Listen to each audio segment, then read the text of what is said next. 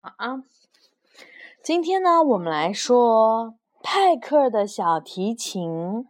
哎呦有点有点黏的，还有有橙色和紫色，还有棕色的，嗯，还有进被窝里来。色的，还有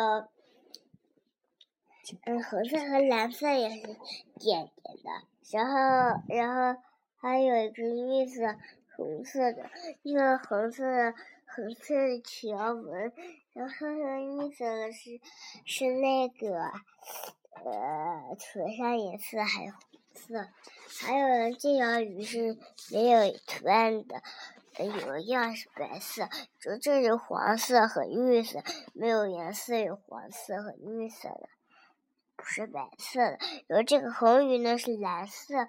和红色的，然后这个雨，这条雨呢，就带斑点的，是蓝色、橙色、红色、蓝色做成的一条鱼。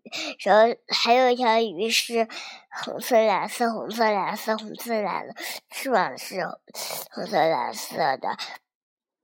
然后还有小雨是线的，有紫色和黄色的，还有一个是绿色和深绿色的，浅绿色和深绿色的。然后，然后这首这这个故事名字叫《派克的小提琴》。然后呢，还有花朵的，还有挖田的。现在开始讲故事。好，这这本书叫做《派克的小提琴》，是由英国的昆汀·布雷克写的，并且画的。然后呢，是李子荣翻译的。我们来看看，派克是个年轻人。有一天，他出门去买一把小提琴。街上有好多的摊位。有的卖蔬菜，有的卖鱼，有的卖衣服。派克看都没看一眼，他心里只想着小提琴。派克一路走到了洋葱先生的二手货摊位，摊子上有破了的罐子，有用旧的灯、捕鼠器，还有一把。旧的小提琴，派克尔一看，连忙从口袋里掏出他唯一的一枚银币，买了那把小提琴。派克尔高兴极了，他拿起小提琴，往田野飞奔而去。他轻轻地把小提琴上的灰尘吹掉。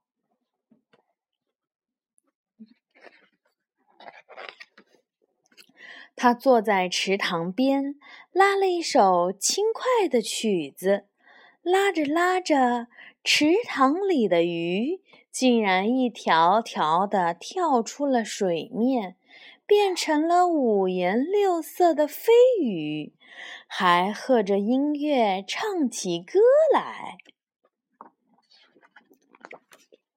一对兄妹跑了过来。是你让鱼飞起来的吗？哥哥问。派克点点头，又拉了另一首曲子。兄妹俩身上的蝴蝶结变得又大又漂亮。兄妹俩跟着派克走进了树林。小提琴的音乐流啊流，绿叶染上了各种鲜艳的颜色。树上还长出了梨子、香蕉、蛋糕、冰淇淋，还有和披萨，还有面包，还有小花蛋糕，嗯，还有小布丁，还有嗯，好吃的还有冰淇淋，还有大布丁，嗯。还有热乎乎的面包呢，兄妹俩高兴地跑来跑去，想吃什么就吃什么。一群鸽子飞了过来，一听到音乐，身上就长出了彩色的长羽毛，变成了世界上最美丽的鸟。